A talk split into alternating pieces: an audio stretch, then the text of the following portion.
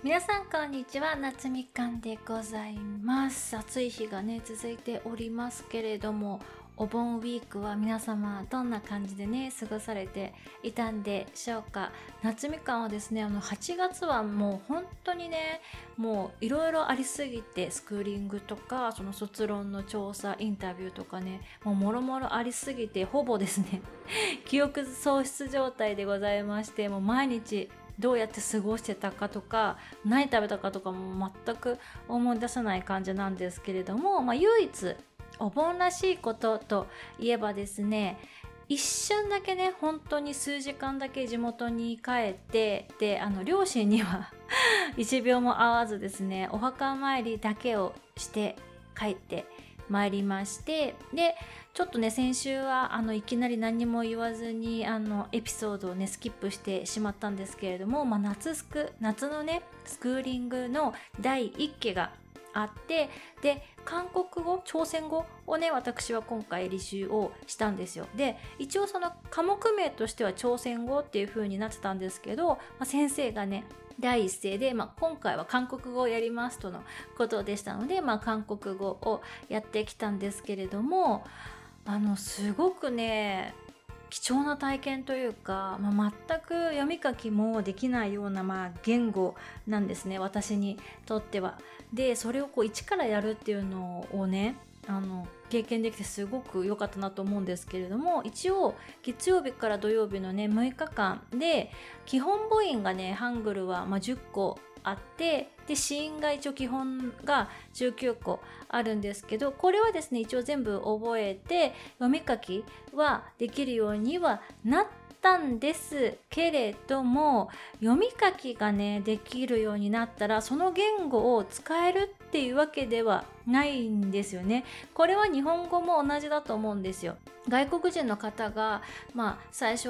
多分ひらがなとかカタカナとかからやり始めて徐々に漢字をねやると思うんですけどひらがなとカタカナが、まあ、読み書きができたとしても、まあ、日本語が使えるっていうわけじゃないですよね。だからそれをねもう本当にあの痛感したというかこんなに努力してあの覚えて読み書きできるようになったけど全然 使いこなせないっていうね、まあ、当然なんですけれども。でこれはま赤ちゃんを見ててもすごく一緒だから分かりやすいなって思うんですよね。で赤ちゃんも一緒でまずはまあ聞けるようになってで一個一個、ね、これは何って言うっていう単語っていうのを、まあ、認知できるようになってでそこから初めて読み書きっていうものを、まあ、後から後付けというかな形で、まあ、学ぶわけじゃないですか。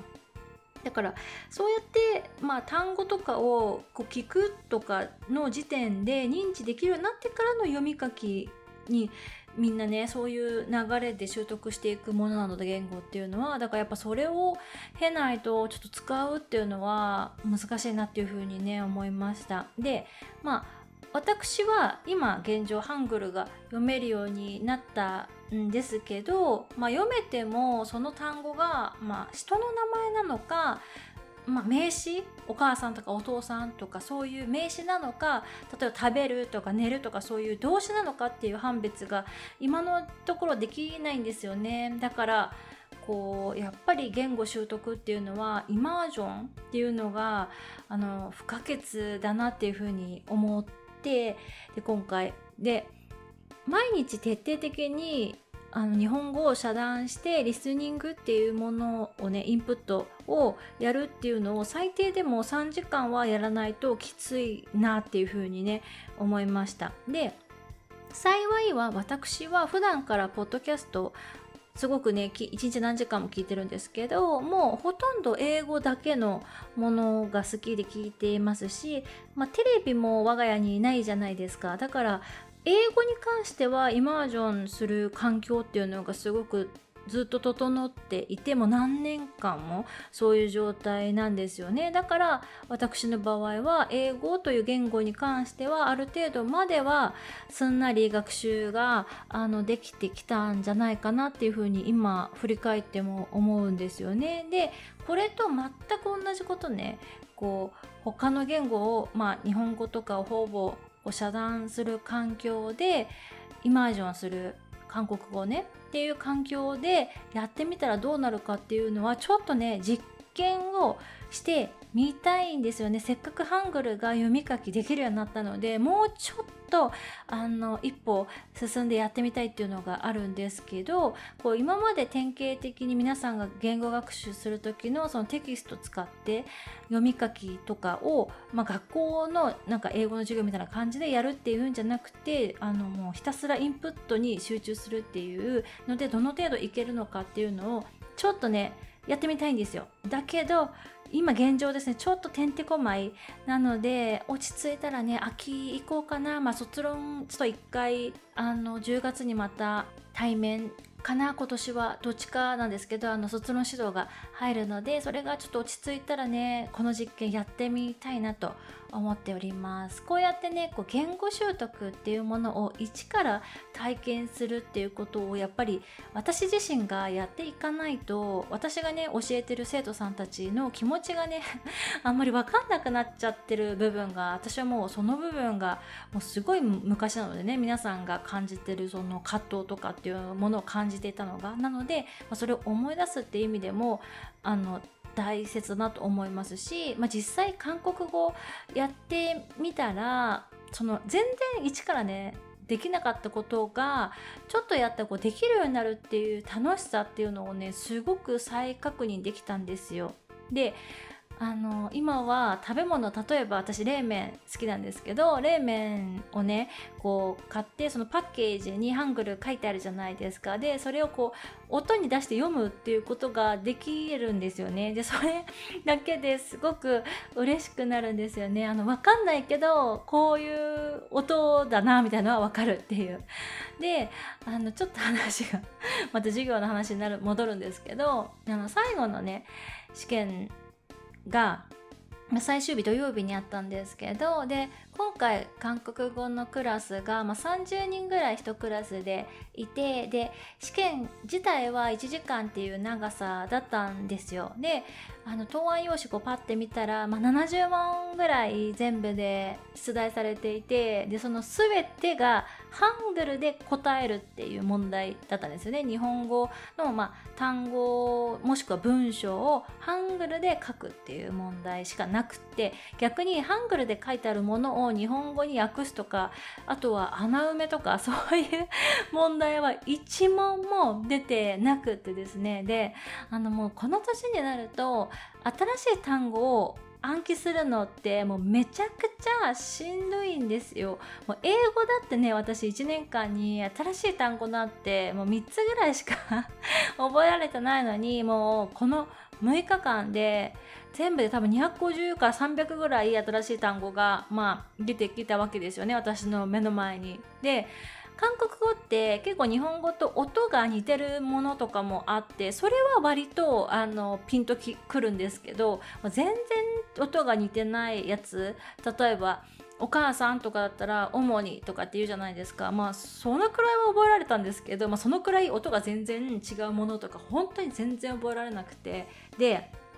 当日ね試験をまあ、やるじゃないですか。でその時こう30分経ったらあの答案ね埋められた人から出てっていいですよって先生がおっしゃったので30分経過しましたって先生が言った瞬間からですね結構あの続々と皆さん答案をあの書き終えて先生に提出して、まあ、教室が出ていくっていう方がすごく多かったんですよね。もうどんどんみんな出てっちゃってでも全然私埋められなくって。で結構もうなんか顔がもう顔面蒼白っていう感じだったんですけどで60分経った時点その試験一応終了っていう時点で教室にまだ7人ぐらいかな残っててで、まあ、先生がねあのまだ延長もできるのであのもうちょっとじゃあ延長しますって言ってでその後も一応私はね あの答案と立ち向かっていたんですけれども、まあ、その後もぽつりぽつりって皆さんが出ていってで最後あの私を含めて3人だけが 教室にこうポツンとあの残っていてもう3人とももうなんか目があっち行っちゃってるみたいなもうなんか 何をどう書いたらいいのかみたいになっちゃってる3人がねあの残ってで先生があの90分経ったのでもうこの辺で 終わりにしましょうっていう風にあのおっしゃってですねあのそれで私も最後諦めてね答案を提出してきたんですけれども今回あの先生がおっしゃってたのが一応6割回答ができていれば単位をね差し上げますっていうことだったんですけど試験の後に教科書バーって見てその自分がね書いたハングルと正解をこう照らし合わせて答え合わせをしたんですけど自己採点の段階でちょっと6割が もう厳しいかもっていう感じなんですよね。であの実はですねこの挑戦後の単位が取れなかったら私あの卒業がですねさらに半年伸びるっていうあのことになってしまうんですよ。トータル1年伸びてしまうっていうことになっちゃっていましてで結構命かけてやったんですよ。本当にこの6日間はあのめちゃくちゃ夜遅くまで復習とかもやってたんですけどもう自分のその脳みそのポンコツさにねあの絶望した1週間でございましたね。であの試験の後ねもうすごい絶望してたんですよ。これをマジで落としたら本当にやばいやつだなっていう顔面蒼白な感じでいたんですけどまあその状態でですねあの久しぶりにアフタヌーンティーに行ってまいりました。ここからあのいきなりのアフタヌーンティートークなんですけれども。まあね女の子はねみんなねアフタヌーンティーね好きですよね。で最近はアフタヌーンティーに行くことをヌン活って 言うらしいんですけれども。今回はね表参道でメロンアフタヌーンティーをねしてまいりました。どれもあのメロンがふんだんに使われていてすごく美味しくてでお茶もねあの飲み放題だったのでまあコーヒーとお茶あのどれもねとても美味しくてすごくね大満足な時間となりましてまあ試験後でね脳みそからも砂糖が全部なくなった状態だったのであの甘いものがねとても美味しく感じたっていうのもあるんですけれどもあのアフタヌーンティーとかってねまあ見た目が可愛いその食べ物の見た目も可愛いし空間も可愛いっていう感じじゃないですか。でそういうところにいるだけでなぜかこうものすごく自己肯定感的なものが上がるしあとはラグジュアリーな空間ってそこにこう存在してるだけで自分のこう体に緊張感がね出てこう綺麗になった感覚というか勘違いというか がするというかこう背筋が伸びる気持ちになれるっていうんですかね。で私結構ホテルのまあラウンジとかビュッフェはちょいちょい行く機会があるんですけどアフタヌーンティー自体はね、まあ、結構久しぶりだったんですよね。で